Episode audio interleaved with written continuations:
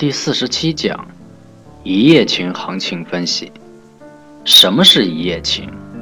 一夜情的特征就是不用有任何责任和负担。走势的一夜情也需要有这样的特征，只是走势的一夜情是突发性的一种极端行情和机会。通常来说，它表现为在当天走势的一个低点，而这个低点基本是锁定在一分钟级别的买点。对于超短线来说是有指导意义的。其实，如果你对市场理解更多，就知道这一夜情走势的当天低点其实是很容易把握的。这就和上节所说的当日走势分类有关。只是这种一夜情的操作也是要综合应用中枢买卖点的分析，是缠论技术分析法的短周期应用。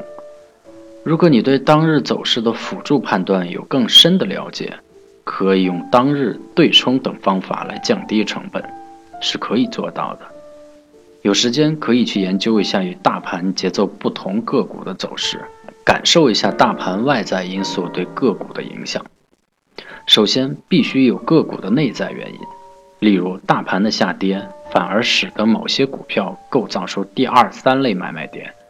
注意。买点一定是在下跌中形成的，所以千万不要总是做追涨杀跌的动作。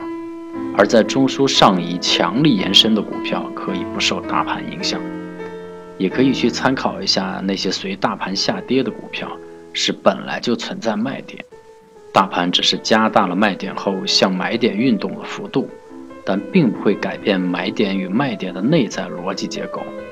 明白了这一点。缠论的理解会更深。